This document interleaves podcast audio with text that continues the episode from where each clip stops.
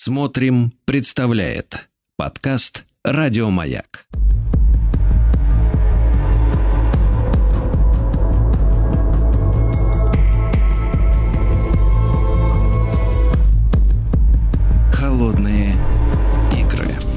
Дорогие друзья, в нашем цикле, посвященном истории э, противостояния э, восточного и западного блоков военных, советского и американского, э, конечно же, Евгений Юрьевич Спицын, историк, публицист. Евгений Юрьевич, доброе утро. Знаю, вы отдохнули. Как состояние, настроение после отдыха? Да, здравствуйте, спасибо. Ну, мало, но все-таки поплавал, позагорал, так что погода была замечательная. Да, А, спасибо прекрасно.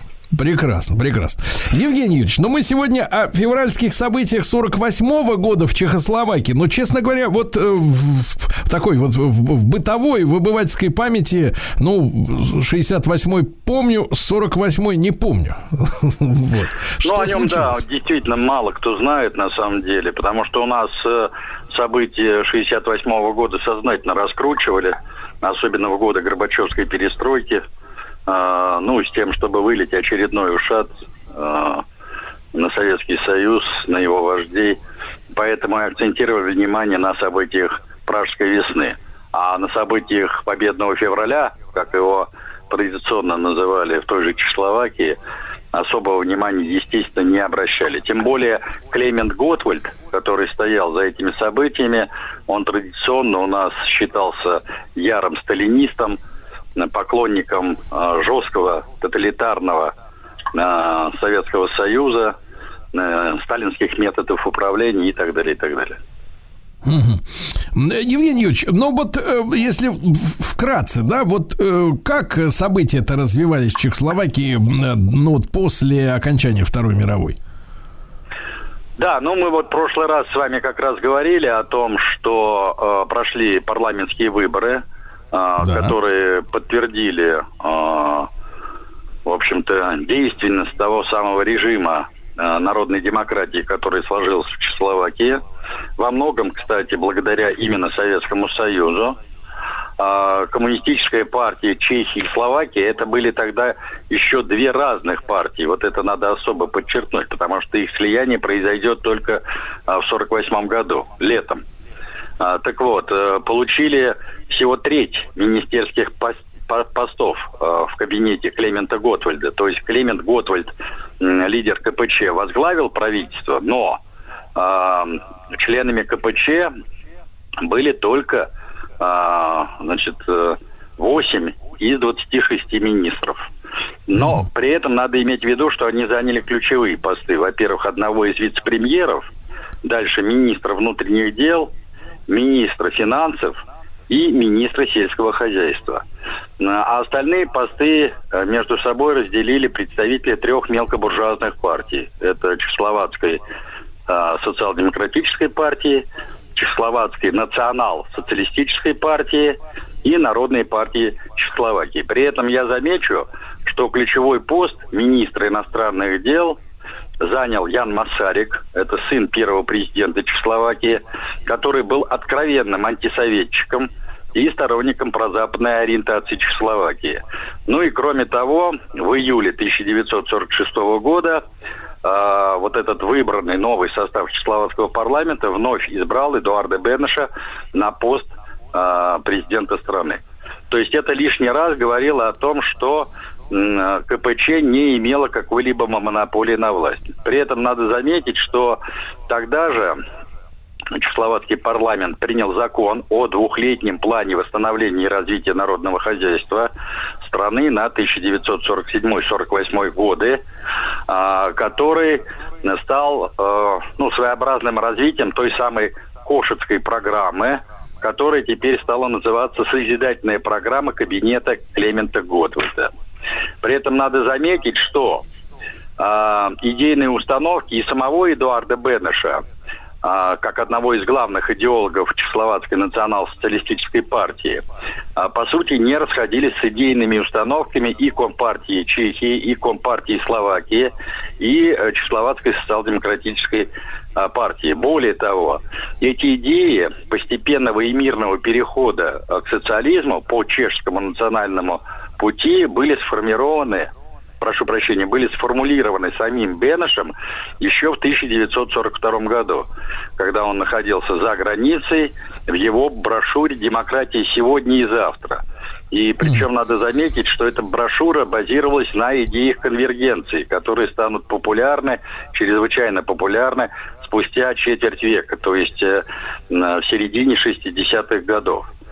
Э, ну и потом надо... а такой вопрос. А вот э, всяких этих промышленников, фабрикантов, капиталистов, они как прогнали? Или те сами сбежали автоматом, так сказать, после победы нашей? Дело в том, что, да, дело в том, что после а, завершения войны представители крупного капитала, а, они, в общем-то, не возвратились на территорию Чехословакии. Они прекрасно понимали, чем это грозит. А то, что касается среднего и малого бизнеса, он спокойно работал. То есть никаких репрессий со стороны власти по отношению а, к средним и мелким предпринимателям не было. Более того, то, что касается сельского хозяйства, то сами власти поощряли развитие мелкого бизнеса, потому что они понимали, что в тех условиях, ну, по сути дела, отсутствие каких-то крупных финансовых средств на подъем крупного аграрного хозяйства нету. Поэтому они отдали этот вопрос полностью э, в руки самих э, сельских жителей. И потом надо иметь в виду еще одну вещь, что вот этот вот национальный фронт, в рамках которого находились все эти партии, он э, представлял собой довольно закрытую политическую систему, и э, только в рамках самого этого национального фронта допускалась какая-либо дискуссия. То есть там ломались копья, там высказывались разные точки зрения, там шла жаркая дискуссия, но за рамками национального фронта не допускалось какой-либо плюрализм мнений. Это вот была своеобразная черта политического устройства режима народной демократии в Чехословакии. При mm-hmm. этом надо заметить еще одно важное обстоятельство, что э, к тому времени э, фактически под контроль э, КПЧ э, попал центральный аппарат МВД и все отделы госбезопасности в крупнейших городах страны. Вот это важное обстоятельство, которое потом сыграет решающую роль в событиях февраля 1948 года. Правда, надо вот еще одно важное обстоятельство заметить, что а, буквально через год, то есть в июле 47 года, в рамках вот этого национального фронта начались сильные брожения и возник своеобразный кризис. И связан он был как раз с событиями так называемой Пражской конференции, где принимался план Маршала. Потому что как известно, Советский Союз отказался от участия в этой конференции, когда американцы выставили неприемлемые требования, в частности, изгнание из состава национальных правительств европейских стран представителей коммунистических и левых радикальных партий. А, значит, Советский Союз отозвал э, свое участие, а туда должна была ехать делегация во главе с Молотом, и порекомендовала сделать то же самое своим сателлитам в Восточной Европе.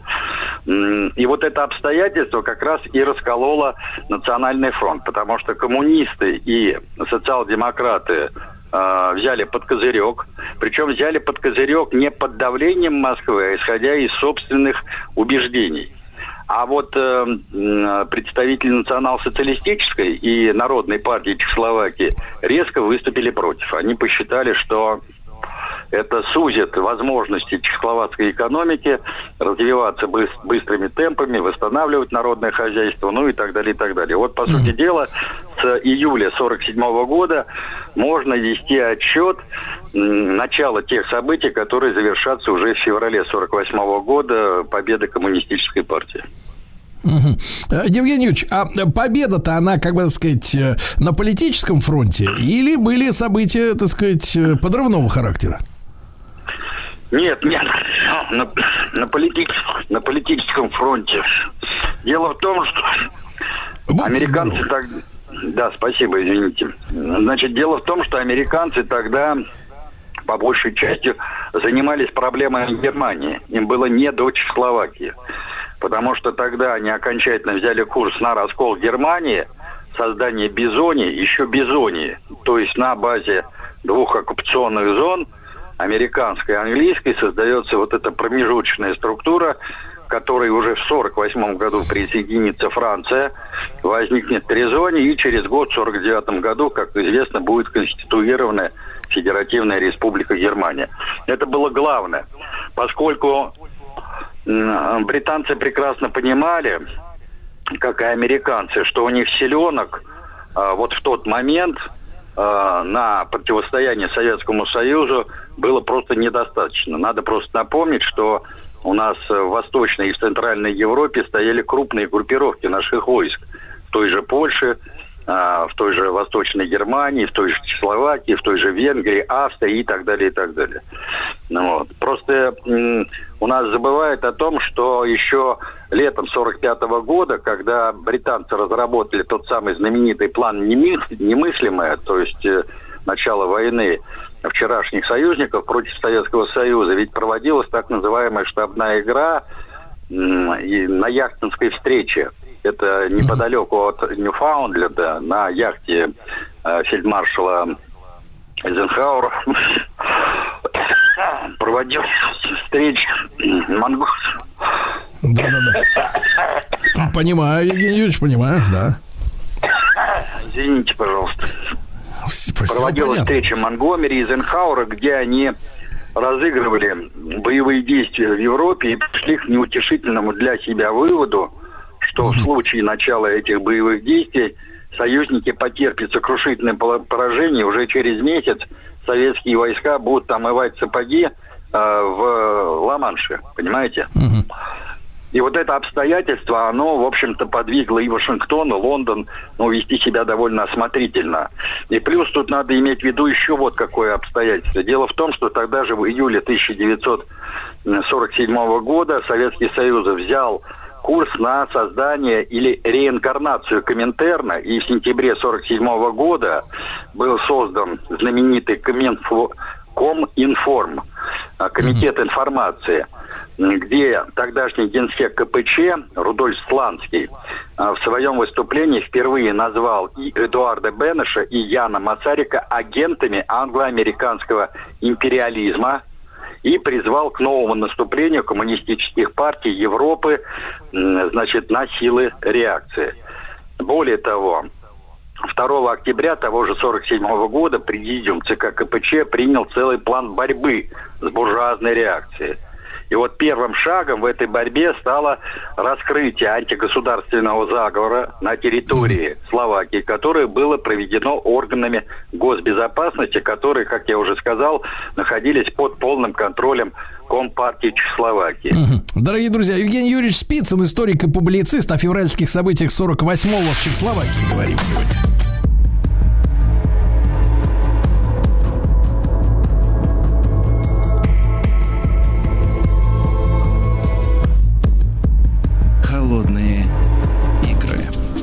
Итак, Евгений Юрьевич Спицын, историк и публицист. Мы говорим о э, событиях февраля 48 года в Чехословакии. Евгений Юрьевич упомянул с, слово, такую фразу «заговор». Да, обычно какая-то конспирология вслед за таким словом, да, начинается. Но на самом деле, вот что показало расследование, что там происходило, Евгений Юрьевич?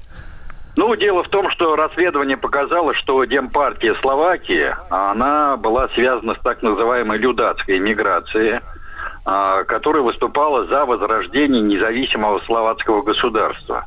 А я напомню, что после аншлюса, по сути дела, а, Чехословакии, то есть ликвидации чехословацкого государства, а Судетская область была включена в состав Третьего Рейха еще э, в начале 1938 года, а через год была ликвидирована чешская государственность, Моравия и Богемия вошли в состав Третьего Рейха на правах протектората, а э, на территории Словакии было создано марионеточное словацкое государство, профашистское государство, которое, кстати, вместе с нацистами участвовало в нападении на Польшу 1 сентября 1939 года. Так вот, э, значит, вот была разоблачена группировка заговорщиков из состава этой тем партии Словакии, и партия была запрещена. а, значит, ну, один из э, лидеров этой партии, вице-премьер чехословацкого правительства Ян Урсини был отправлен в отставку, а затем и арестован. Понятно, что это вызвало недовольство в э, остальных политических партиях, и тогда началось резкое обострение отношений с главной союзницей КПЧ по Национальному фронту Чехословацкой социал-демократической партии. Э, тогда же на партийном съезде в отставку был отправлен ее лидер, э, с точки зрения членов партии не в меру левый, Фирингер, который возглавлял до этого правительство.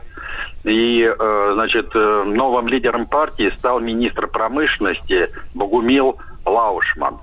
А, при этом надо заметить, что сами коммунисты использовали вот эту ситуацию внутрипартийных кризисов в свою пользу, поскольку они инициировали создание во всех политических партиях, входивших в Национальный фронт, а, левых фракций, которые ну, были бы такими прокоммунистическими. То есть э, пошел курс на раскол вот этих э, политических сил, которые противостояли коммунистам.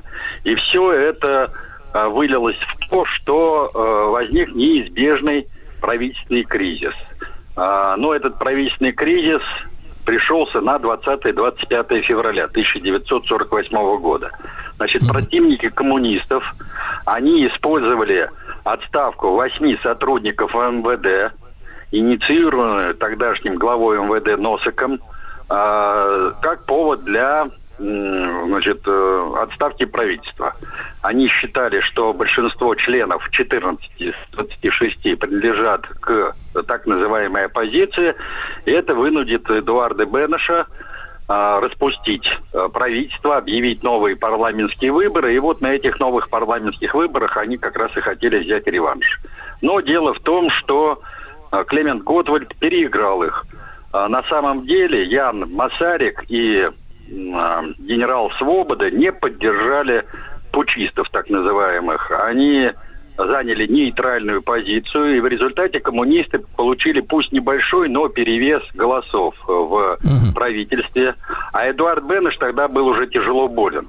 У него был уже инсульт, он фактически страной не управлял, и поэтому Клемент Готвальд вывел на улицы э, Праги э, порядка 6 тысяч а, вооруженных рабочих, так называемые отряды а, народной милиции или отряды рабочей милиции, которые, кстати, возглавляли будущие вожди Пражской весны. Йозеф Смор...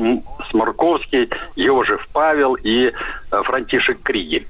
И вот эта вот э, массовая вооруженная поддержка КПЧ, она, по сути дела, э, стала важной опорой а, коммунистов в окончательном утверждении своей власти. Эдуард Бенеш не принял отставку правительства и дал указание Клементу Готвальду э, значит, сформировать новый кабинет и заполнить все возникшие вакансии э, своими сторонниками. Ну и в результате, по сути дела, бескровно э, произошел переход, полный переход власти в руки Э, Компартии. А Евгений да, месяцев... Евгеньевич, а как, как в Москве это все оценивали, как на это все реагировали-то?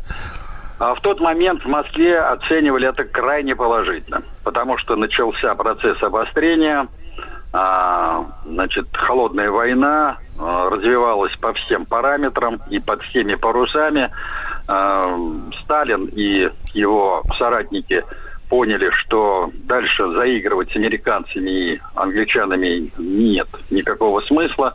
Поэтому начался процесс советизации стран Восточной Европы. Именно тогда, кстати, начинается и создание так называемого советнического аппарата а, во всех министерствах и ведомствах Чехословакии.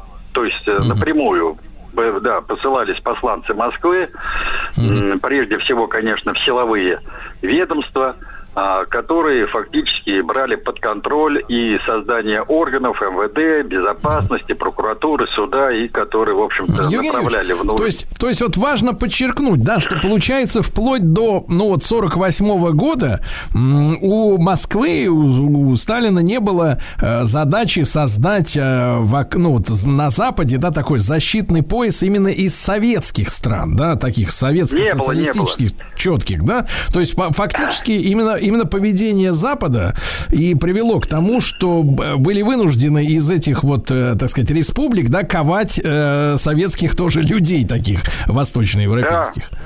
Ну, слушайте, ну вы обратите внимание, когда был создан блок НАТО и когда был создан Варшавский договор.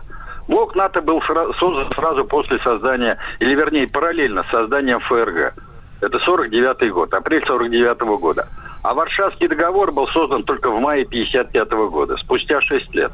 Но это ярчайшее доказательство, кто на самом деле э, напрягал обстановку. Кто провоцировал обострение холодной войны. Понятно, что это делали американцы. А, Поэтому обвинять Советский Союз в том, что он якобы э, насильно насаждал просоветские режимы в странах Восточной демократии, а уж тем более готовился к развязыванию Третьей мировой войны, как утверждал тот же Гавриил Попов, ну, да. но это, слушайте... Да, Евгений Юрьевич, будем ждать с нетерпением нашей новой встречи. Евгений Юрьевич Спицын, историк и публицист в нашем цикле «Холодные игры». Еще больше подкастов «Маяка» насмотрим.